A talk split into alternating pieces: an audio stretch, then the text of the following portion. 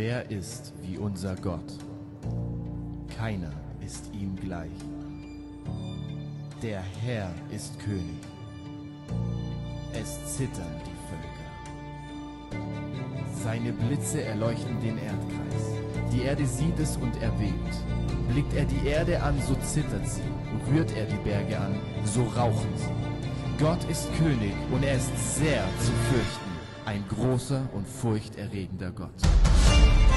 Wer diesen Gott kennt, der muss sich vor niemandem fürchten und wird vor niemandem erschrecken. Denn Jahwe ist der allmächtige Gott. Er ist unsere Furcht und er ist unser Schrecken.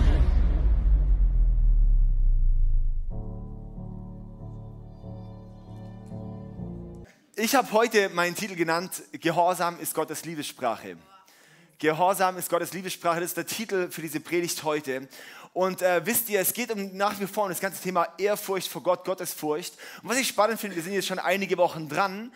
Und die Gefahr ist dann, wenn man sich zu lange bei einem Thema bewegt, dass es sein kann, dass am Anfang ist es noch so ein Schock. Man, man hört so dieses Thema und ist so geschockt von Ehrfurcht vor Gott. Es ist wie so, es erdrückt einen vielleicht. Es ist wie so, hui, hui, hui, hui, das ist irgendwie nicht so ein witziges Thema. Und dann irgendwann, wenn man so gewohnt wird, kann es sein, dass es so normal für einen wird. Und dann ist man wie abgestumpft. Und ich glaube, das ist eine Gefahr äh, und auch mein Anliegen, dass wir nicht äh, reinrutschen, jetzt irgendwie abgestumpft zu werden für dieses Thema, sondern nach wie vor äh, wirklich empfänglich zu sein und, und sagen, wow, okay, ich bin echt gespannt, was Gott hier drin in meinem Leben durchbringt. Und äh, das ist so, so auch mein Herzschlag, auch in dieser Predigt und auch in dieser ganzen Serie, wo wir gesagt haben, wir machen das auch lange, weil wir glauben, dass... Ähm, dass Gott auch in dieser Zeit wirklich auch, manchmal braucht ein bisschen Zeit, um äh, Themen durchzugehen, oder? Und äh, dass es irgendwie so mal, dass es anfängt zu raffen und dann irgendwann äh, schlägt es ein. Und das ist so mein Anliegen, dass es heute wirklich auch, auch einschlägt, ja, wie sonst natürlich auch immer, aber heute natürlich auch. okay, also Gehorsam ist Gottes Liebessprache. Ich äh, möchte uns mit, mit uns eine Bibelstelle anschauen. Und zwar das ist eine von den Bibelstellen, wo man eigentlich gerne liest, gelesen hat und dann denkt, komisch, ich lese mal schnell weiter. Okay? Kennt ihr das auch, diese Bibelstellen? Und es ist eine von diesen Stellen in Matthäus 7, Vers 21 bis 23. Dort heißt es, nicht jeder, der zu mir Herr, Herr sagt, wird ins Himmelreich hineinkommen, sondern wer den Willen meines Vaters im Himmel tut. Viele werden an jedem Tag zu mir sagen, Herr, Herr, haben wir nicht deinen Namen als, in deinem Namen als Propheten geredet, in deinem Namen Dämonen ausgetrieben und in deinem Namen viele Wunder getan, dann sollen sie von mir hören, ich habe euch nie gekannt. Geht weg von mir, die ihr das Gesetz missachtet. Puh. Machen wir weiter. genau, weil das ist irgendwie, das passt nicht in unser Glaubensbild rein. Es passt meistens nicht in, in unser, ja, so geprägtes Gottesbild rein. Diese Stelle, die beschreibt eigentlich, ähm, den perfekten Christen, der zu Gott kommt, zu Jesus kommt und so sagt, hey, ich habe doch in deinem Namen, Jesus, alles gemacht. Ich nenne dich Herr, Herr, Herr. Ich habe sogar gebetet und sind Wunder passiert. Ich habe äh, sogar äh, gebetet und Leute sind, äh, Dämonen sind ausgefahren. Freiheit kam. Ich habe sogar prophetisch geredet. Ich habe gehört Gottes Stimme und habe irgendwelche Bilder weitergegeben, was auch immer, Dinge weitergegeben. Alles das. Und sogar in deinem Namen Wunder getan. Und Jesus sagt dann so, hey, auch wenn du mich hernennst, auch wenn die ganzen Dinge sind, ich habe dich nie gekannt. Geh weg von mir. Nicht, du kommst nicht in, Hölle, äh, in, in, die, in, den Himmel. Ich sage mal ganz krass, ich habe mir überlegt, diesen, diese, diese Predigt heute zu nennen, äh, Christ und trotzdem in die Hölle. Weil, weil das ist wirklich krass. Äh, das ist wirklich ein krasses Thema und es gibt 80 Stellen im Neuen Testament, wo wir lesen, dass du als Christ ähm, du, du, hast nicht dieses einmal im Himmel, immer, immer im Himmel Garantie, sondern es gibt Dinge, wo Jesus sagt, das ist Bedingungen, wie du zu mir und mit mir sein kannst. Okay, jetzt langt es schon, gell? Also, ich möchte uns hier vor allem auf ein Wort hinweisen. Und zwar, das heißt, in dem letzten Vers, in Vers 23 heißt es, wo Jesus sagt, ich habe euch nie gekannt. Ich habe euch nie gekannt. Dieses Wort ist ganz, ganz, ganz wichtig. Dieses Wort ähm, Gnosko im Griechischen, das ist eine Übersetzung aus dem, aus dem Hebräischen und im Hebräischen, das ist ganz am Anfang in der Bibel, äh, das Wort heißt Yada. Yada war das Wort, wo Adam Eva erkannt hat. Das heißt, die hatten Sex, aber es war nicht nur Sex, sondern das Wort heißt eine komplette, ähm, tiefe Intimität. Ja, körperlich gehört auch dazu, aber es war eine ganz andere Ebene von Intimität. Das ist die tiefste Art von Intimität, die es sonst nicht gibt. Das ist Yada. Und dieses Wort Yada, ist, darum ist es auch erkennen. Adam erkannte Eva heißt es, weil wir denken so, kennen ist bei uns oft so geprägt, ich weiß etwas. Aber beim bei dem biblischen Wort kennen, erkennen, geht es nicht um etwas zu wissen, sondern wirklich zutiefst die Erfahrung, zutiefst es erlebt, durchlebt zu haben. Wir müssen uns vorstellen, wir sind eigentlich in einem Bildungssystem, sind wir groß geworden. Das heißt, ich weiß etwas, ich lerne etwas, dann weiß ich es. In der Zeit, wo die Bibel geschrieben wurde, war es nicht das, ähm, das äh, Lernsystem, sondern es war ein Beobachtungssystem. Das heißt, du hast Dinge durchlebt und dadurch, dass du es durchlebt hast, hast du es gelernt. Und das ist einfach so ein anderer Hintergrund auch hinter diesem Wort. Es war, ist erfahrungsbezogen, nicht informativ. Und das Wort Genosko, das was hier genannt wird, ich habe euch nie gekannt, das ist die griechische Übersetzung quasi von, von dem Yada. Und das bedeutet, was Jesus sagt, ist, ich weiß da was über dich, weil Jesus, ja, Jesus weiß alles über dich. Jesus kennt jedes Haar, das auf deinem Kopf ist, ist gezählt, sogar auf deinem Rücken, sogar auf deinen Zehen.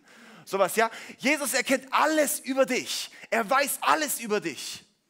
Ja, aber die Sache ist, er kennt dich nicht intim. Und das ist das, was Jesus hier sagt. Ich habe zwar alles gewusst über dich, aber ich habe dich nie gekannt. Ich habe dich nie intim gekannt. Und das ist mein erster Punkt, ähm, ist, viele meinen, Gott zu kennen, aber wissen nur etwas über ihn. Viele meinen Gott zu kennen, aber sie wissen nur etwas über ihn. Und das ist so ein Problem, wo wir ganz häufig sehen, ist, dass viele Leute, und gerade in einem Deutschland, wo viel christlich ist, wo fast jeder einen Religionsunterricht mal besucht hat, ist so, wir wissen alle etwas über Gott. Wir wissen alle, irgendwie haben bestimmte Dinge, sogar als Churchy, wenn du Jahre, Jahrzehnte in die Kirche läufst, kannst du irgendwelche Dinge runterzitieren. Du kannst Lieder singen und alles schön und gut, aber kennst du ihn wirklich? Ich habe uns hier mal meinen Michael Jordan Schrein aufgebaut äh, und zwar, ich war als Kind, so ab meinem sechsten Lebensjahr, war ich ein kompletter Michael Jordan-Fan. Da hat mir mein Vater diesen Film hier geschenkt, Space Jam. Wir hatten extra dann einen amerikanischen äh, Videorecorder, äh, Videoplayer ähm, gekauft in den USA, dass wir den hier in Deutschland bedienen können, dass wir englischsprachige Videokassetten und DVDs und so weiter anschauen können. Und ich war zutiefst Fan von Michael Jordan bis ins junge Erwachsenenalter rein. Ja? Ich wusste alles über ihn. Ich wusste, wie groß er ist, seine Schuhgröße, seine Handgröße, seine Frau, seine Kinder, wie die heißen, wo er herkommt, Wohnort, die ganzen Dinge. Ich wusste seine Scores, ich wusste die ganzen Dinge. Zum Beispiel jetzt mittlerweile gibt es da so neue Dokus auf, auf Netflix und auch Amazon über, über äh, Jordan, finde ich mega cool. Habe ich alle geschaut, war nichts Neues dabei, weil ich alles schon wusste. Sowas, ja. Ähm, genau, und, und so ein bisschen. Und ich kann so viel über ihn wissen. Aber das ist so, wenn er jetzt mir heute begegnen würde, ich würde ihn nicht kennen und er würde mich auch nicht kennen. Ich weiß etwas über ihn, aber ich kenne ihn nicht wirklich. Und genau in diesem Modus sind wir ganz häufig auch mit Gott. Ist und wir wissen Dinge über ihn. Wir können Dinge hoch und runter zitieren. Wir können uns super, super toll darstellen, was ich alles für Ahnung habe, was ich für ein Experte bin. Dabei weiß ich nur etwas über ihn, aber kenne ihn gar nicht. Es ist typische Ding, was wir äh, jetzt ist nächstes Jahr wieder WM, EM, EM, gell? Und das finde ich cool, weil da werden die ganzen echten Sportler geboren. Ja, so die dann vorm Fernseher sitzen und das sind die neuen Trainer. So dass die wissen genau, wie es sein muss. So, ja, die wissen es ganz genau, sie können es aber nicht und sie kennen es auch nicht. Ja, und es ist so dieses Ding, da sind wir drin, dieses viele meinen Gott zu kennen, aber wissen nur etwas über ihn. Weißt du, wir können so viel über Jesus wissen, über Gott wissen, über die Bibel wissen, aber wenn wir ihn nicht kennen, kennt er uns auch nicht. Also mein zweiter Punkt ist, Freundschaft ist keine Einbahnstraße. Freundschaft ist keine Einbahnstraße. Freundschaft mit Gott heißt nicht, ich bin ein Freund mit ihm oder er ist Freund mit mir, aber ich nicht mit ihm. Ja? Oder? Und das ist sowas. Oder hier, Matze. Genau. Wir sind Freunde schon seit vielen Jahren jetzt sowas, ja? Ähm, Freundschaft kann nie einseitig sein. Sonst ist es keine Freundschaft. Sonst ist der eine der Fanboy und der andere der Genervte. Und das ist so krass, weil eigentlich ist so, Gott liebt dich so sehr und wird dich so krass. Aber unsere Reaktion ist häufig auf Gott, du nerviger Fanboy. So ist häufig unsere Reaktion auf Gott. Wenn Gott Interesse an dir zeigt, ist so häufig, hm, er kann ja was über mich wissen, aber ich will ihn gar nicht kennen. Weil Freundschaft ist keine Einbahnstraße. Jesus möchte der Freund von allen sein, aber er ist es nicht. Weil Freundschaft ist keine Einbahnstraße. Freundschaft bedeutet, ich pflege die Beziehung mit meinem Freund und er pflegt die Beziehung mit mir. Es ist gegenseitig. Freundschaft mit Gott ist gegenseitig. Und das ist genau das, wo Jesus sagt, ich habe euch nie gekannt. Warum? Ihr habt viele vielleicht für mich getan.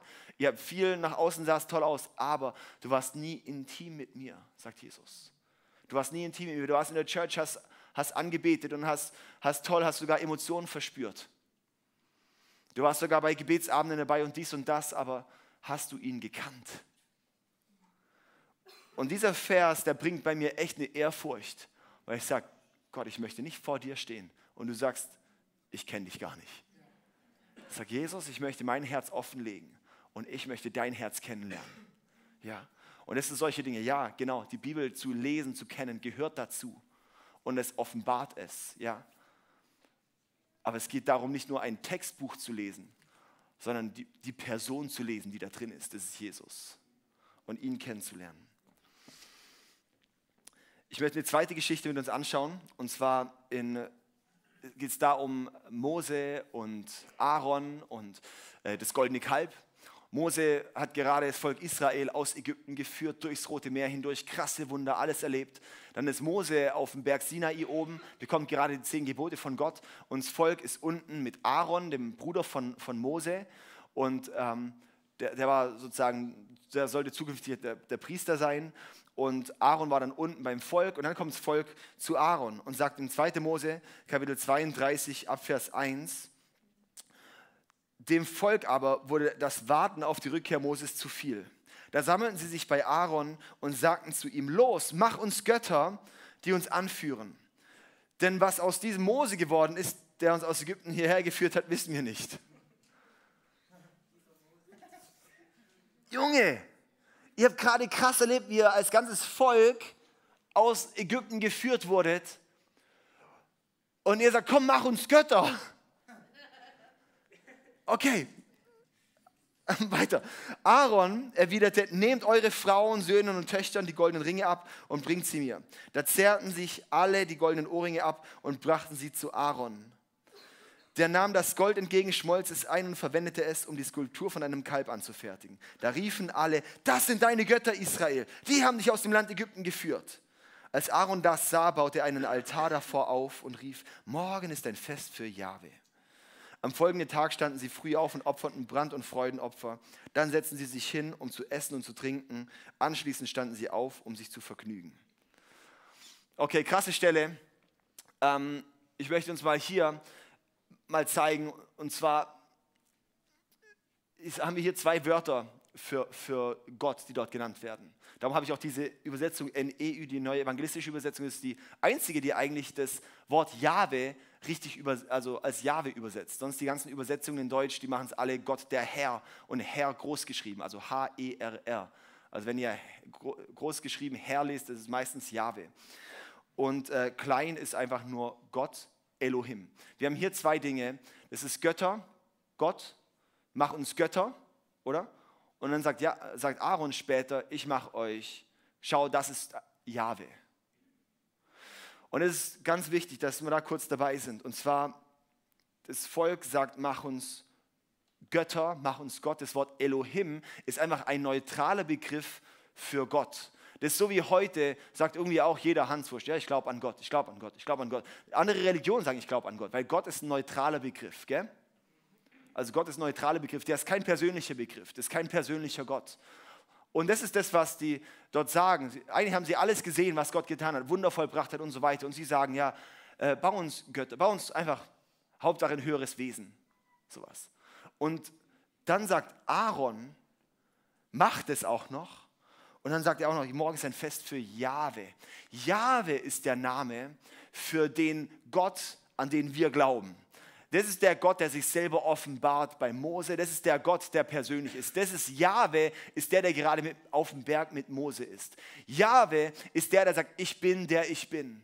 Jahwe ist der, der Name ist so heilig, dass Juden bis heute diesen Namen nicht aussprechen, weil er so heilig ist. Sie sagen, wenn sie JHWH lesen, sagen sie Adonai. Weil der Name so heilig ist, weil selbst der Name auszusprechen ist so krass. Und dann das Spannende ist, dann sagt Jesus später sowas, ey, ähm, ich nenne ihn Abba Vater, mein Gott. Weil das, und das Krasse ist, das Abba Vater, das ist ähm, eigentlich, eine, eine, das ist eigentlich die, die goldige Version von Papi, aber es hat den Ursprung in dem Wort Yahweh. Das bedeutet, es ist so massiv, wie Jesus dann später sagt, schau, dieser krasse, unglaublich heilige, unantastbare Gott, Yahweh, bei dem wir nicht mal den Namen aussprechen können, weil es uns zerfetzen würde, den nenne ich jetzt auch noch Papi. Ich habe so eine tiefe Beziehung, so eine tiefe Freundschaft, so eine tiefe Intimität. Er ist mein Papi, dieser heilige Gott. Er ist eine Ehrfurcht und eine Bekanntheit da drin. Aaron nennt diese dumme Kuh, die er da gegossen hat, Jahwe. Es ist das einzige Mal, wo wir in der Bibel den Namen Jahwe für einen falschen Gott verwendet wird. Das heißt, es ist ein absolut krasser Fehler, den Aaron dort gerade tut. Und das ist genau das. Er denkt, er weiß etwas über Gott, aber er kennt ihn nicht. Und wie oft gehen wir auch so mit um, wir denken, wir wissen etwas über ihn, aber bauen eigentlich unser eigenes Gottesbild. Wir sind in einer Zeit, wo Leute alles sich Hauptsache zusammenbasteln, wie sie es gerne hätten. So was, Hauptsache, ja, so ich habe mein Gottesbild, das zu mir passt. Wir haben mittlerweile kein Christentum mehr, sondern christlichen Humanismus. Das ist so crazy. Und wir bauen die Dinge hin. Und wie Aaron, er denkt, er kennt Gott, aber baut sein eigenes Gottesbild. Und wir bauen uns häufig auch unser eigenes Gottesbild und täuschen damit vor, ihn zu kennen. Wir bauen unser Glaubenssystem, bauen unsere religiösen Dinge und so weiter und täuschen damit vor, ihn zu kennen. Wir können uns, wir können täuschen, Gott zu kennen, indem wir einfach nur mitsingen im Worship. Wir können, wir können so täuschen in der Gebetsrunde, oder? Und dann bete ich und du, du spürst manchmal, kennt jemand ihn oder kennt ihn nicht. Und da geht es nicht darum, sind die Gebete perfekt. Manchmal ist der, der gerade sein Leben Jesus gegeben hat, hat oft so viel tiefere Gebete als jemand, der schon lange irgendwie Christ ist und einfach nur noch eine Wissensbeziehung hat mit Gott. Mein dritter Punkt ist, Freundschaft ist nicht informativ, sondern intim. Freundschaft ist nicht informativ, sondern intim. Und zwar direkt nach dieser Stelle kommt dann Mose vom Berg runter. Gott sagt, oh Mose, Achtung, das Volk. Und dann gibt es erstmal ein bisschen Gericht übers Volk. Aber wir müssen auch verstehen, Gericht Gottes ist Gnade. Also, dass Gott richtet, dass es Gericht gibt. Denken wir immer, oh, das ist ja mega schlimm. Nee, Gericht Gottes ist eigentlich, wenn es hier auf Erden sein Gericht passiert, können wir dankbar sein, weil er bewahrt uns damit vor einem ewigen Gericht. Ja? Also darum ist auch manchmal, wo du denkst, boah, warum war dieser Schlag? Das kann sein, dass Gott einfach gerade was richtig rücken will, bevor du in die falsche Richtung gehst. Und dann irgendwann vor ihm stehst und er sagt, ich kenne dich gar nicht. Es ist keine Theologie für Leid und alles zu rechtfertigen. Gott schickt es, das ist nicht die Theologie dahinter, sondern vielmehr, dass wir verstehen, ähm, Gottes Gericht, er ist immer noch Gott und es ist immer noch gut, wenn er es bringt. Okay? Das ist ein Stretch, aber das ist eben so, unser Gottesbild ist ziemlich erschütterlich, aber Gott ist unerschütterlich. Gott ist, wer er ist. Und wenn ich meine, ihn erfassen zu können, bin ich wirklich begrenzt. Also habe ich wirklich, weil wenn ich denke, diesen unglaublich krassen, heiligen, großen Gott, also ich check ja nicht mal irgendwelche anderen Leute. Ich check ja manchmal nicht mal meine eigene Frau. Ja? Wie sollte ich dann jemals Gott verstehen? So, oder? Und direkt diese Stelle nach in 2. Mose 33 ist dann ein paar Verse später, ab Vers 10, das ist so cool, weil dann ist Mose, dann hat sich alles wieder ein bisschen beruhigt und Mose kommt, wird beschrieben, wenn Mose ins Zelt, äh, in, die, Stiftshütte kommt, das war, was Gott gesagt hat, ihr baut dieses Zelt, dass ich euch dort begegnen kann, dort will ich wohnen, dort ist der Ort, wo ihr mich trefft. Und wenn die Israeliten die Wolkensäule am Eingang des Zeltes sahen, standen sie alle auf und warfen sich am Eingang ihrer Zelte nieder. Jahwe redete direkt mit Mose, so wie ein Mann mit seinem Freund redet. Dann kehrte Mose ins Lager zurück. Sein Diener Josua ben Nun, ein junger Mann, blieb ständig im Zelt. Es ist so krass, weil ja, Jahwe und Mose reden wie Freunde. Und wir lesen ja auch in 2. Korinther im Kapitel 3, dass es die, die Herrlichkeit, die Mose erlebt hat mit Gott, die da kann für uns heute noch viel größer sein durch den Heiligen Geist. Das bedeutet, wir leben heute in einer Realität, die ist fern von dem, was Gott uns eigentlich zumutet, was Gott uns eigentlich zuspricht, was Gott uns eigentlich verheißen hat. Wir haben eigentlich eine Herrlichkeit verdient, also nicht verdient. Gott, Gott hat sie uns zugesprochen. Gott hat gesagt, hey, schau jetzt, ihr könnt eine andere Herrlichkeit von Gott erleben als damals im Alten Testament. Ihr könnt jetzt alle vor ihn kommen, ihr könnt ihnen alle begegnen. Das ist so krass, sich das vorzustellen. Aber Gott kommt manchmal nicht aus Schutz vor uns. Wir haben, haben Geschichten, wenn, wenn die Gegenwart Gottes wirklich da ist, dann ist nicht nur alles cool, sondern wird man von Furcht erfüllt. Ananias und Sapphira waren zwei Hanswursts, die in der Apostelgeschichte ähm, einfach dann zum, zu den Aposteln kamen und gelogen haben und gesagt haben, hey, guck mal, wir haben alles gespendet, was wir hatten. Und dabei haben sie nur die Hälfte gespendet. Und hat, oder ich weiß nicht wie viel. Und dann hat, und hat er gesagt, wow, du hast, wurde überführt, wenn, wenn der Geist Gottes da ist, dann ist für Lüge schon Gericht drauf. Es gibt eine Stelle zum Abendmahl in 1. Korinther Kapitel 11. Da wird beschrieben, sowas, wer das Abendmahl unwürdig einnimmt und unwürdig bedeutet, wenn du ähm, egoistisch bist, wenn du nicht nach dem anderen schaust, wenn du hast und der andere nicht hat. Wenn, wenn du nicht den Blick für andere hast, wenn du nur egoistisch bist. Es ist der, das ähm, von, von ich, und, und das heißt dann so, wer es unwürdig nimmt, versündigt sich am Leib. Und das ist eine Folge gelesen in 1. Korinther 11, dass hier einige krank sind oder schon gestorben sind. Das heißt, in 1. Korinther 11 lesen wir, was eine Herrlichkeit Gottes bedeutet. Ist so, wenn wir nahe zum Abendmahl gehen, wenn die Herrlichkeit Gottes wirklich da wäre, würde Gott ernst nehmen, wie wir leben. Würde es Gott ernst nehmen, wie wir unterwegs sind. Und wenn, wenn dort einer hingeht, sage ich mal, Apostelgeschichte zeigt, wer gewesen, dann gehen wir dorthin. Und ich nehme das Abendmahl, aber ich habe gerade noch ein Problem hier mit dem Simon. Und dann nehme ich das Abendmahl und es kann sein, ich bin heute Abend tot daheim. Schon heftig, gell? Also ich möchte einfach mal ganz kurz ein bisschen so die Ernsthaftigkeit von unserem Gott zeigen. Weil Gott es so, so wichtig ist. Gott ist so unglaublich heilig. Gott ist so unglaublich groß. Und heilig ist so ein, so ein Fashion-Begriff ein bisschen. Heilig ist eigentlich die krasseste Bezeichnung, die wir für Gott haben können. Heilig ist so, so unantastbar, es ist unfehlbar, es ist komplett rein. Es ist, es ist wie so, es gibt keinen, keinen hochwertigeren Begriff als heilig. Steril ist Gümmel gegen heilig.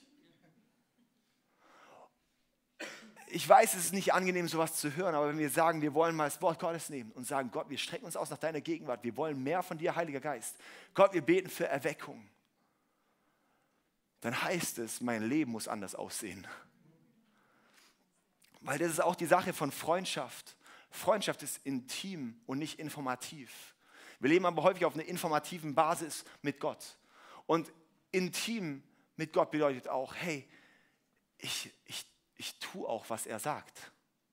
Weil das ist ein Zeichen von echter Liebe, ist, er tut, was ich sage. Ich tue, was, was er sagt. Das ist mit meiner Frau, oder? Hey, wenn Sarah mich immer um was bittet, wenn sie sagt, hey David, kannst du bitte mal Müll rausbringen?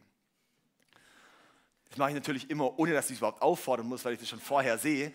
Ja, wie alle Männer. Aber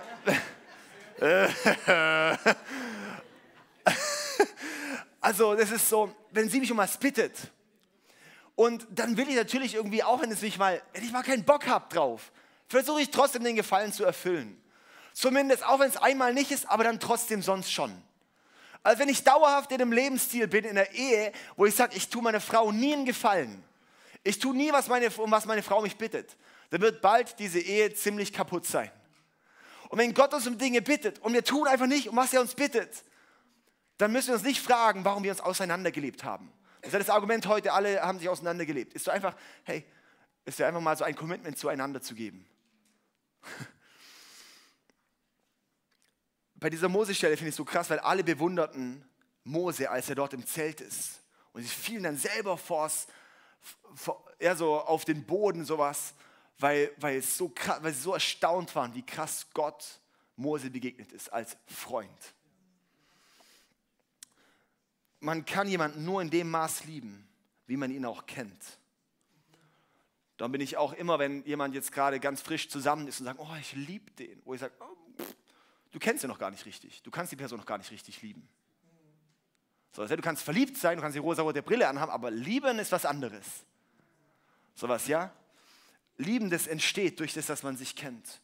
Und wir können Gott nicht wirklich lieben, wenn wir ihn nicht fürchten. Und wir können ihn nicht fürchten, wenn wir ihn nicht lieben. Okay? Wir können Gott nicht wirklich lieben, wenn wir ihn nicht fürchten. Und wir können ihn nicht fürchten, wenn wir ihn nicht lieben. Das hängt ganz eng zusammen. Intim heißt Liebe zu Gott. Und intim zu sein heißt auch, ich fürchte Gott weil ich weiß, wer er ist. Wenn ich ihn kenne, dann kommt eine Ehrfurcht. Es kann gar nicht anders sein. Und jetzt ist ein wichtiger Punkt, weil es führt dann auch immer zu Gehorsam. Aber die Liebe Gottes beschützt uns vor Gesetzlichkeit. Die Furcht Gottes beschützt uns vor der Gesetzlosigkeit. Die Liebe Gottes beschützt uns vor der Gesetzlichkeit. Die Furcht Gottes beschützt uns vor der Gesetzlosigkeit. Wenn keine Furcht, kommt Gesetzlosigkeit. Wenn keine Liebe, kommt Gesetzlichkeit. Wir brauchen beides. Wir brauchen dieses Gesamte und das bringt die echte Beziehung zustande. Viele sagen ja, Gott ist mein Freund, er versteht ja mein Herz. Und die wollen damit eigentlich nur ihr Handeln rechtfertigen von einem unsauren Lebensstil. Und weißt du, Gott ist so interessiert an deinem Leben. Und nicht um Spielverderber zu sein, sondern er meint es gut mit dir. Also ich denke einfach an meine Kinder, oder? Ich, wir haben jetzt drei Kinder. Der Joas, fünf Jahre, die Jael, dreieinhalb und der Eli, zweieinhalb Monate. Und ähm, vor allem die zwei Großen. Der Kleine ist noch nichts, gell? Aber in den zwei Großen, Junge, Junge, da muss man manchmal echt diskutieren. So, ja, heute Morgen meine Tochter, als ich aufgestanden bin, die Jael ging an, ging an die Gefriertruhe. Papa, kriege ich ein Eis? So, wie komme ich auf so eine bekloppte Frage? Also habe ich nicht gesagt, ich habe nur gedacht, ja. Morgens vorm Frühstück ein Eis. Never. Sowas, ja. Und es sind so Dinge, ja, und, und, und dann braucht es auch mal Gehorsam, weil ich es gut mit dir meine. Nicht, weil ich schlecht mit dir meine. Erziehung ist etwas, ein Zeichen von Liebe. Darum heißt auch im Jakobus sowas, wen Gott züchtigt, den, den liebt er. Wenn Gott erzieht, den liebt er. Und das ist auch so, wir, wir, wir müssen verstehen, dass Gott Interesse an uns hat. Ich denke oft so krass begrenzt ja nur. Und jetzt möchte ich in den vierten Punkt, und zwar, Gnade ist unverdient, aber sie ist nicht eine Entschuldigung, sondern eine Bevollmächtigung.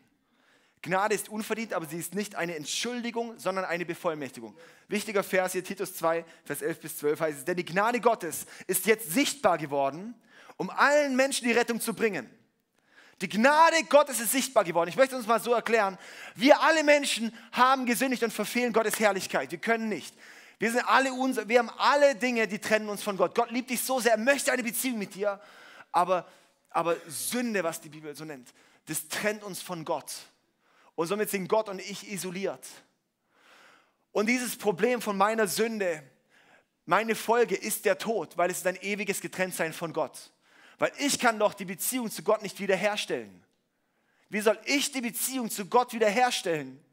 Ich bin ein kleiner Wurm und Gott ist so krass heilig. Ja, ich muss für meine Strafe bezahlen. Das ist die ewige Getrenntheit von Gott. Und Gott hat gesagt, ich will das aber nicht. Ich möchte, dass Menschen in Beziehung mit mir sind, weil ich habe sie geschaffen, um in einer, in einer Beziehung mit ihnen zu sein. Und dann hat Gott gesagt, ich selber werde Mensch, werde das Wesen wie die Menschen, die gesündigt haben und geh ans Kreuz, sterbe für die Schuld und für die Fehler von allen. Und Gott selber ist dann quasi in den Tod gegangen als Mensch und hat gesagt, ich bezahle für deine Fehler. Es ist reinste Gnade, dass Gott das macht. Es ist ein komplettes Geschenk, es ist komplett unverdient. Das ist die Gnade von Gott. Und dann heißt es im Römerbrief, heißt es nämlich auch, dass wir eben durch den Glauben werden wir anteilig an dieser Gnade.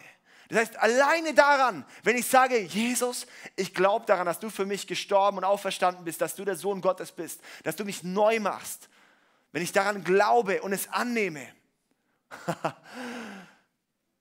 da heißt es, durch den Glauben empfängst du dann die Gnade. Das heißt, wenn ich glaube, dann bekomme ich diese Gnade von Gott, von Rechtfertigung. Darum heißt es hier, denn jetzt die Gnade Gottes ist jetzt sichtbar geworden, um allen Menschen die Rettung zu bringen. Allen Menschen die Rettung zu bringen. Sie wird gebracht. Die Frage ist, nimmst du sie? Die Frage ist bei dir, nimmst du die Rettung von Jesus an oder nicht? Du kannst Nein sagen, so wie Freundschaft ist eine Einbahnstraße, genauso ist auch Rettung. Du musst die Rettung auch annehmen. Das ist dieses schöne Bild, oder? Du bist im, im, äh, von Bord gefallen vom, vom Schiff oder bist, bist am Ertrinken, dann kommt dort ein Schiff und wirft den Rettungsring hin. Das ist der Rettungsring von Jesus, der wirft dir die gerade hin. Und die Frage ist, kreist du ihn oder nicht?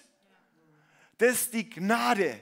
Es ist einfach die Gnade, diesen Rettungsring zu greifen und an Land gezogen zu werden. Das ist einmal die Gnade. Es ist die Rechtfertigung. Und diese Gnade ist unverdient. Ich kann sie nicht verdienen. Dann in Vers 12 geht es aber weiter hier. Ja, die Gnade ist sichtbar geworden, um allen Menschen Rettung zu bringen. Sie erzieht uns aber auch dazu, die Gottlosigkeit und die weltlichen Begierden abzuweisen und besonnen, gerecht und mit Ehrfurcht vor Gott in der heutigen Welt zu leben. Das ist das, was die, was die Gnade Gottes in uns tut. Das ist eine Befähigung. Das Wort Char ist auch im Griechischen, aber so Sprachkurs, ja. Das ist dasselbe Wort auch für die Begabung. Das heißt, die Gnade ist die Vergebung, aber auch die Begabung. Das bedeutet, indem Gott dir vergibt, indem er seine Gnade dir schenkt, ist direkt ein Paket von Befähigung, von, von Bevollmächtigung, von, wow, durch die Gnade, die erzieht mich dazu, dass ich die Gottlosigkeit und die weltlichen Begierden hasse.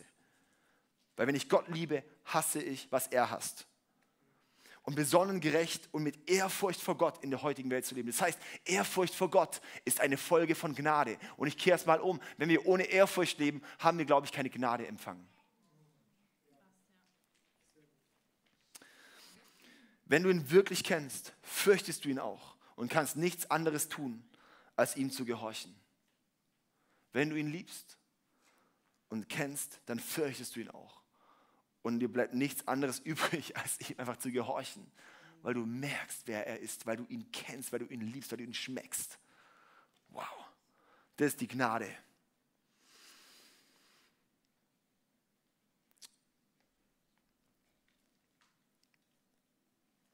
Ich möchte in den vierten Punkt gehen. Gehorsam ist Gottes Liebessprache. Weil Gehorsam ist eine Folge, ist ein Zeichen von Freundschaft, oder? In Matthäus eben 7, Vers 21 bis 23. Ich lese nochmal vor, ab Vers 21. Nicht jeder, der zu mir sagt, Herr, Herr, wird ins Himmelreich hineinkommen, sondern wer den Willen meines Vaters im Himmel tut. Und dann werden alles Mögliche tun. Und am Ende heißt dann Vers 23, dann sollen sie von mir hören, ich habe euch nie gekannt, geht weg von mir, die ihr das Gesetz missachtet. Das sind tolle Christen von der Liste her. Man wird sagen, super, Mitarbeiter des Monats. Aber Herr ist nur eine Titelbezeichnung. Ich kenne ihn nicht. Und ihn zu kennen bedeutet ihm zu gehorchen. Weil hier sagt Jesus auch, ich kenne euch nicht und ihr missachtet auch das Gesetz. Das bedeutet, Gott hat uns Dinge gesagt, sagt, hey, lebe einen bestimmten Weg. Weil Jesus hat dich nicht nur frei gemacht von etwas, sondern auch für etwas. Und jetzt ist die Sache, Jesus hat uns gerettet. Aber wie oft haben wir heute noch einen Lebensstil von, ah ja, okay, ich bin hier und worshipe und heute Abend ziehe ich mir noch ein Porno rein und hole mir einen runter. Ich sage es mal einfach so genau, wie es ist. Wie oft ist das Muster, dass es ist, ah ja, okay, ich kann am Samstag, Freitagabends bin ich noch heftig unterwegs, nichts von meinem christlichen Glauben sichtbar, sonntags mache ich einen auf Frommi. Gehe noch in die Small Group, da ist alles cool, mache einen auf heilig, danach lästere ich über andere Leute ab. Das ist das, was Jesus hier sagt. Ja, du missachtest, was ich dir eigentlich gesagt habe. Und es ist ziemlich heftig, weil es kommt da plötzlich so ein Druck drauf und der Druck, sage ich mal, ist gut, um die Ernsthaftigkeit mal zu erkennen. Die Ernsthaftigkeit von, kenne ich ihn wirklich? Liebe ich ihn wirklich? Und dass wir ehrlich werden vor Gott Ja, Gott vergibt dir. Ja, Gott nimmt dich an. Ja, und Gott vergibt dir wieder und wieder. Aber es ist häufig nur eine Ausrede für uns, das Gleiche immer und immer und immer wieder zu tun. Oft ist eine Ausrede davon, ja, Gott vergibt mir ja, dass ich nicht an diesem Thema mal arbeite. In Philippa 2, Vers 13, diesen Vers, alle, die zumindest Kingdom Culture gemacht haben, können es hoch und runter zitieren. Da heißt es, denn Gott ist es, der in euch das Wollen und das Vollbringen bewirkt, zu seinem eigenen Wohlgefallen. Das heißt, wie cool ist es? Gott bewirkt in uns das Wollen und das Vollbringen. Hammer, oder? Jetzt lesen wir mal in der Bibel mal der Vers vorher, ist auch nicht schlecht. Okay? Der Vers vorher heißt es nämlich, darum meine Geliebten, ihr wart ja schon immer gehorsam. Nicht nur als ich bei euch war, sondern jetzt erst recht, da ich nicht bei euch bin. Wirkt nun weiterhin mit Furcht und Zittern, mit Ehrfurcht auf eure eigene Rettung hin.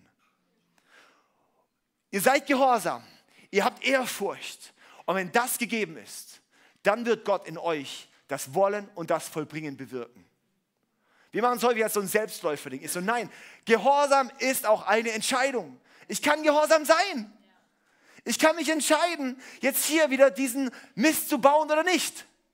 Ich kann mich entscheiden, wenn ich mir die Hucke voll reinkipp, kann ich mir überlegen, höre ich nach dem ersten Glas auf oder ziehe ich und ziehe ich und ziehe ich und ziehe ich. Es ist jedes Mal eine Entscheidung. Es ist eine Entscheidung, wie lebe ich in meiner Sexualität. Das ist immer so, oh, es ist halt irgendwie passiert. Und ich sage, Alter, das ist nicht einfach passiert. Das sind tausend Schritte vorher. Heißt, ja, du hast deine Hose ausgezogen, du hast rumge... Dann, ja, ja, äh, also, also es ist nicht so plötzlich, oh, Magnet, und dann, oh, es ist passiert. So was, ja, äh, oh, oh, upsi. So was, ja, es sind viele, viele Schritte vor. Es fängt in Gedanken an, es fängt in Dingen, wo du dich reingibst, geht es weiter und so weiter. Gehorsam können wir auch sein. Und ich weiß, das dürfen wir auch mal mehr hören. Und und es ist, nicht, das ist nicht so mega angenehm, aber ich glaube, es ist so wichtig, dass wir es manchmal hören, weil wir sind in einer Zeit, wo, wo die Gnade vergessen wurde, dass Gnade nur noch halt billige Gnade ist. Billige Rechtfertigung. Nein, billige Gnade, es ist eine Befähigung, es ist die teuerste Gnade ever. Weil Jesus hat alles für mich gegeben, dann will ich auch alles für ihn geben. Ich weiß, Jesus hat mich reingemacht von meinem Dreck. Da will ich doch nicht wieder in den Dreck rein. Ich sag, Jesus, Mann, diese Last, diese Sucht, die packt mich so heftig, ich brauche dich dann heißt es, ich will doch nicht wieder reinstolpern. Sagt Jesus, wen der Sohn frei macht, der ist wirklich frei. Und ich glaube, um mir diese Realität zu sehen, braucht sie Ehrfurcht vor Gott. Braucht es, dass sie sagen, I'm not playing with my God. Ich spiele nicht mit meinem Gott. Ich erkenne, wie groß er ist. Und dann wird sich was ändern. Ich weiß, es ist super, super, super unattraktiv, sowas hier zu sagen. Aber ich glaube, wir müssen es sagen, weil die Bibel ist voll davon. Wer Gott fürchtet, stellt immer Gottes Interessen und Wünsche über die eigenen. Und ich möchte jetzt, weil es gibt zwei Leute, die in der Bibel Freunde Gottes benannt werden. Das erste ist Mose, von dem haben wir schon ein bisschen was gehört. Und der zweite ist Abraham. Sagt Abraham zu Abraham, ich würde gern ein Zebraham. Und Abraham, der war Jahrzehnte am Warten auf seinen Sohn. Und dann hat er kurz vorher gedacht, ah komm, hey, ich gehe die Abkürzung, ich zeuge Ismael. So was, mm, Mist, Schuss ging daneben, also Schuss ging schon, aber insgesamt war es daneben. Und dann irgendwie Jahre später, sowas kriegt er dann tatsächlich den Isaak. Sie werden dann schwanger oder mit 100 Jahren haben sie dann ein Kind. Total übernatürlich, krasses Wunder. Und da sind viele Verheißungen auf Isaak, dass auf, aus ihm noch viel kommen wird, wie Sterne am Himmel und so weiter. Ja, so Nachfolgen. Total crazy. Und dann kommt Gott zu Isaac, äh, zu, zu Abraham, als er, ich glaube, 12, 13 Jahre alt war oder sowas. Und er sagt Gott zu ihm, hey, opfere Isaak mir auf dem Altar. Was? Habe ich mich verhört? Und ich möchte uns hier vier Punkte zum Thema Gehorsam kurz durchgeben. Und zwar Gehorsam erstens sofort. Gehorsam sofort. Okay, und zwar, weil das heißt dann in 1. Mose 22, Vers 3, als Gott es sagte, und der nächste ist dann, am nächsten Morgen stand Mose früh auf und ging los. Das bedeutet, er war sofort gehorsam. Wie oft sind wir, wo ich merke, okay, ich sollte eigentlich gehorsam, ich sollte hier vielleicht was justieren, ich sollte hier vielleicht das nicht tun, schieben wir es rum. Und schieben und schieben und schieben und schieben. Ich versuche dann, wenn es wirklich unangenehm ist, dann höre ich noch irgendwelche Podcasts an Sagt, oh Mist, der Podcast, mh, hm, der bestätigt das, aber der Podcast, mh, hm, okay, der ist liberaler, der sagt, ich muss es doch nicht so machen. So was, ja, und dann haben wir Woke Theology in dem Haus und dann, ähm, wir sind ganz häufig, wenn Gott gesprochen hat, verzögern wir es häufig. Nach Tagen, Wochen, Monaten wird es wie ungreifbar. Und dann gehen wir nicht mehr hinterher. Ein Teil von Ehrfurcht ist ernst zu nehmen, wenn Gott spricht und dann auch zu handeln. Der größte Beweis deiner Ehrfurcht ist sofortiger Gehorsam. Also Abraham war sofort Gehorsam. Das können wir auch lernen. Zweitens, Gehorsam, auch wenn es keinen Sinn ergibt. Gehorsam, auch wenn es keinen Sinn ergibt. Wie oft? Und es ist, er steht dort mit Messer in der Hand und es gibt einfach keinen Sinn. Und das Ding ist an Gehorsam, es gibt meistens keinen Sinn, Gehorsam. Überlegen wir doch mal Stellen in der Bibel, wo Leute gehorsam waren, wo es keinen Sinn ergeben hat. Okay, zum Beispiel, Petrus und die Jünger sind draußen auf dem Meer mit dem Boot, auf dem See und, und ähm, Jesus kommt dann und sagt, oh, ich, die ganze, ich weiß, ich habe die ganze Nacht nichts gefangen, geht noch mal kurz raus. Schmeißt mal auf der anderen Seite das Netz raus. Ja klar, mach mal, weil es gibt ja voll Sinn, wenn wir die ganze Nacht schon gefischt haben. Es ergibt keinen Sinn, noch mal rauszufahren und das Netz rauszuwerfen. Es, so viele Dinge, es, es gibt keinen Sinn. Okay, was, ähm, die ganzen Propheten lesen wir. Es ergibt einfach keinen Sinn, was sollten die tun. Hä? Irgendwie, oder? Haben wir diese Geschichten vor Augen, oder? Daniel, es macht keinen Sinn, beim offenen Fenster Gott anzubeten und alle sehen ihn. Es macht keinen Sinn. Aber Gehorsam ist oft sinnlos in dem Moment. Aber Gott möchte sehen, bin ich gehorsam in dem Moment. Wie häufig ist es bei uns schon gewesen? Die Woche, ähm, äh, ja, einfach wieder, wieder mich, mich erinnert an unsere Story mit dem, mit dem Auto mal. ähm, und zwar war ich, war ich ähm, vor einiger Zeit war das, da war ich, habe ich wieder den Impuls gehabt, ich soll mein Auto jemandem schenken. Und ich hatte eigentlich da kein Geld, auch für ein anderes Auto und so weiter. Und hatte einfach den Impuls, ich soll der Person mein Auto schenken. Und dann bin ich dort habe ich die Person angerufen, weil ich, weil ich wusste, die brauchen gerade ein Auto. Und dann habe ich die direkt angerufen und gesagt, ey, ich würde euch gerne das Auto schenken. Und so, wow, krass, ey, ja, ey, wir, wir, wir melden uns morgen nochmal. Und dann ähm, am nächsten Tag haben sie angerufen, ey, wir haben jetzt eine so coole Lösung, wir brauchen es gar nicht von dir. Und weil ich habe da schon so gedacht, okay, krass, ähm, wie mache ich das jetzt so ohne Auto? ja, ja. Und dann war es so, dann war das wie so, ich habe mich gefühlt, es war wie so, ich war bereit, Gott hinzugeben. Und dann ist mir kurz drauf, ist mir dann ein paar Tage später, ist mir dann einer hinten reingefahren. Ich hatte dann total Schaden, habe dann mehr Geld nach ein paar Jahren zurückgekriegt, als ich damals beim Kauf gezahlt habe, plus Schmerzensgeld. Das heißt, ich konnte mir ein doppelt so teures Auto kaufen. Ähm, das sind solche Dinge, so es ergibt oft keinen Sinn. Es ergibt oft keinen Sinn. Und Gott möchte aber sehen, sind wir gehorsam? Sind wir bereit, den Schritt zu tun? Jetzt auch, oder Gebäude, hey, Reach. jedes Jahr geben wir schon, äh, Sarah und ich schon jedes Jahr äh, so, so Sonderspende Reach rein. Wir machen das dieses Jahr erst richtig als mal größere Kampagne in der Church, weil uns immer wichtig, wir wollen was leben, bevor wir drüber reden, oder? Wir wollen da irgendwie auch drin sein, was, was modellieren, bevor es irgendwie. Und jedes Jahr haben wir erlebt, wir haben eine größere Summe reingegeben und jedes Jahr hat Gott irgendwie was zurückerstattet. Das war total crazy. So, ja. Letztes Jahr zum Beispiel, da hatte ich, hatten wir unsere, unsere ähm, eine größere Summe äh, reingegeben in Reach und ähm, wir mussten eigentlich eine Heizung bei uns neu äh, machen im Haus, das wir gekauft hatten. Und dann hat halt das Geld gefehlt. Und ich so, wo kriege ich jetzt dieses Geld her? Weil es ist jetzt so dort in der Kirche und bei uns nicht mehr. Das heißt, es fehlt, oder? Und ähm, dann habe ich, und es ist so, so krass, weil ähm, wenn wir Gott was geben, verlässt es zwar unsere Hand, aber nicht unser Leben. Und Gott möchte aber sehen, bist du bereit, es aus deiner Hand zu geben, dass es als in dein Leben zurückkommen kann. Und dann hatten wir dort alle möglichen Angebote eingeholt. Und dann habe ich irgendwie über eine Ecke, ist dann jemand zu mir gekommen und hat gesagt, ey, ich habe da eine Firma, die macht ein besseres Produkt viel günstiger. Und ich so, wie geht sowas? Ich lasse mal ein Angebot einholen. Und dann war das die Summe günstiger, die Heizung bei dem anderen Anbieter war die Summe günstiger, die wir gespendet hatten. Das heißt, wir haben es einfach dann günstiger gekriegt, das war echt nice. Ja?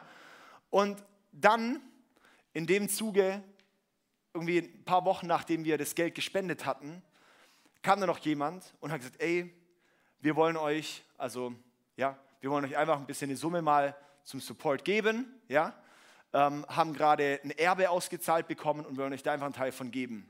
Und es war genau diese Summe. das ist einfach schon crazy.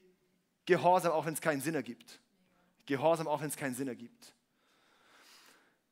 Mein dritter Punkt ist Gehorsam, auch wenn es weh tut. Gehorsam tut oft weh, weil sonst wäre es ja kein Gehorsam irgendwie. Dann immer, yay, cool, easy peasy, sondern nee, es tut auch manchmal weh. Aber es ist wichtig und es ist gut. Sowas, ja, wenn mich mal, ja, wenn mich ein Freund fragt, sowas, ey David, könntest du mir hier mal helfen, was auch immer. Ja, hey, dann irgendwie ist es vielleicht nicht immer, macht es nicht immer Spaß, aber es ist wichtig, oder? Es ist wichtig auch für die Beziehung. Mein vierter Punkt ist Gehorsam, auch wenn nichts für dich rausspringt. Gehorsam, auch wenn nichts für dich rausspringt. Und zwar ist das so krass, das sehen wir auch bei Abraham. Er hatte nicht eine Perspektive, was jetzt für ihn rausspringt. Und es ist auch jedes Mal, wenn wir gegeben haben, jedes Mal, wenn wir gehorsam waren. Ich habe nicht genau gesehen, was ist jetzt gerade das, was dabei rausspringt. Als wir vor ein paar Jahren hier in, in Singen waren und, und dann haben wir, wir haben hier die ersten ähm, Jahre, ähm, haben Sarah und ich in, in, in Singen gewohnt und äh, bis, bis 2020 haben das ICF aufgebaut und alles und dann hat es irgendwann, hatten wir gemerkt, okay, Gott spricht sowas, ey, äh, baut eine andere Location, geht an einem anderen Standort, baut dort auch was auf und baut dort was auf und, und es war wie so, okay, wir waren hier in Singen oder Harry, Matze, ihr wisst noch genau, wie es damals schwer war. Es hat keinen Sinn ergeben, wenn man da mit 100, 150, 100, 100 bis 120 Leute plötzlich einen neuen Standort gründen soll. Dann warst du drum, okay, wie sollen wir hier, die nicht mal hier finanziell gedeckt sind, die nicht mal hier mitarbeitermäßig gedeckt sind, die nicht mal hier in Singen, es irgendwie auf die Kette kriegen, richtig? Ich war schon komplett überfordert nur mit einem Standort. Und dann war wie so, Gott öffnet gerade was, einen zweiten Standort in Villingen-Schwenning zu gründen. Es war so, erstmal, da komme ich her, da will ich auf keinen Fall wieder hin. Zweitens, zweitens, wie soll das überhaupt gehen? Drittens, ich wollte meinen Master machen. Ähm, und wenn ich wüsste, wenn es mit der Kirche funktioniert, dann werde ich auf jeden Fall keinen Masterabschluss mehr machen. Und das waren solche Dinge, war so, pff, keine Ahnung. Aber wir haben gemerkt, Gott hat gesprochen. Und dann sind wir dort reingesteppt. Und dann ist es super schnell gewachsen, ist da viel entstanden daraus. Ja, das ist der Hammer. Aber das ist schmerzhaft und es ist nicht immer, du siehst nicht immer, was dabei rausspringt. Ich hatte nicht gedacht, was da irgendwie so bei rüberkommen wird. Hätte auch ein Risiko sein können, dass alles kaputt geht. Ist immer ein Risiko. In 1. Mose 22, Vers 12 heißt es dann, als dann Abraham dort steht mit, mit dem Messer in der Hand, dann heißt es, dass dein Engel kommt. Lass es sein, sagte der Engel. Tu dem Kind nichts, denn jetzt weiß ich, dass du Ehrfurcht vor Gott hast. Du hättest sogar deinen einzigen Sohn auf meinen Befehl hin geopfert. Das bedeutet, Ehrfurcht ist ganz eng verknüpft mit Gehorsam. Und wir wissen ganz häufig in unserem Leben, wo sollten wir gehorsam sein. Aber wir rennen oft davon weg. Auf diesem selben Berg, auf diesem Berg Moria, wo Abraham Isaac geopfert hat und dann Gott kommt und sagt, nein, stopp. Jetzt doch, ich sehe, dass du Ehrfurcht hast, ich sehe, dass du gehorsam bist. Schau hier im Gebüsch, da ist jetzt ein Schafbock, nimm den und opfer den.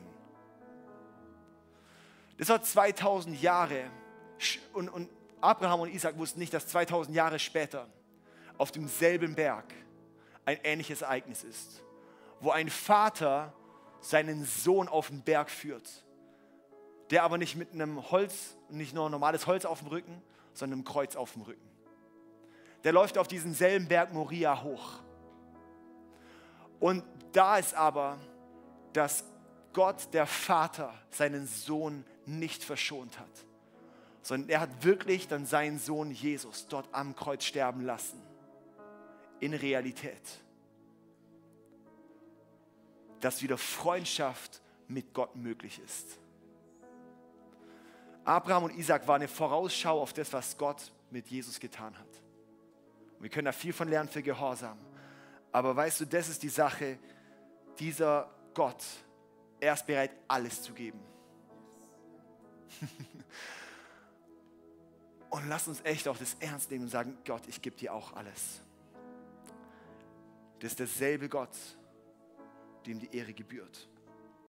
Ey, so schön, dass du mit dabei warst. Wir sind am Ende dieser Session angekommen und ich hoffe, dich hat es weitergebracht und dir hat es auch gefallen. Ey, wenn das der Fall ist, darfst du gerne ein Like da lassen, du darfst den Kanal hier abonnieren und auch diese Glocke aktivieren, dann wirst du nichts mehr verpassen hier, was auf diesem YouTube-Channel abgeht.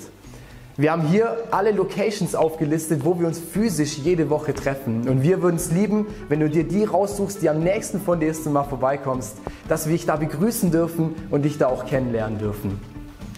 Hey, und wenn dir gefällt, was wir hier machen, was wir auf diesem YouTube-Channel hier machen, dann darfst du uns auch da sehr gerne unterstützen, ganz finanziell. Du hast hier einen QR-Code zu PayPal, wo du ganz einfach spenden kannst. Oder du findest auch den Link dazu zu allen anderen Möglichkeiten, wie du uns unterstützen kannst, direkt in der Infobox. Und da kannst du sehr gerne draufklicken und vielen Dank an alles, was du da auch gibst. Wenn du das erste Mal heute hier bist oder dich für Jesus entschieden hast, dann sage ich herzlich willkommen in der Family. Ey, du bist Teil einer riesen Church Family, einer Familie von Gott. Und wir, wir glauben daran, dass wir als Kirche Familie sind und eine Familie kennt sich untereinander. Und wir würden es lieben, dich auch kennenzulernen, dich willkommen zu heißen in dieser Familie. Deswegen füll doch gerne das Kontaktformular aus, das wir unten in der Videobeschreibung haben. So kannst du gerne berichten von dir und wir können mit dir in Kontakt treten und dich kennenlernen. Und auch wenn du sonst merkst, ich erlebe was mit Jesus heute durch diese Session, oder durch die ganze Woche hinweg, hey, lass uns das gemeinsam teilen. Auch da findest du einen Link, wo du reinschreiben kannst, was du erlebst, weil wir wollen aneinander teilhaben und erleben und spüren, was Jesus in den verschiedensten Orten, in den verschiedensten Leben von Menschen tut. Und es motiviert einfach enorm. Deswegen auch da herzliche Einladung, teile das sehr gerne, was du da erlebst. Hey, und ich freue mich auf die nächste Session mit dir oder dich an einem unserer Standorte begrüßen zu dürfen. Und ich wünsche dir alles Gute, mach's gut.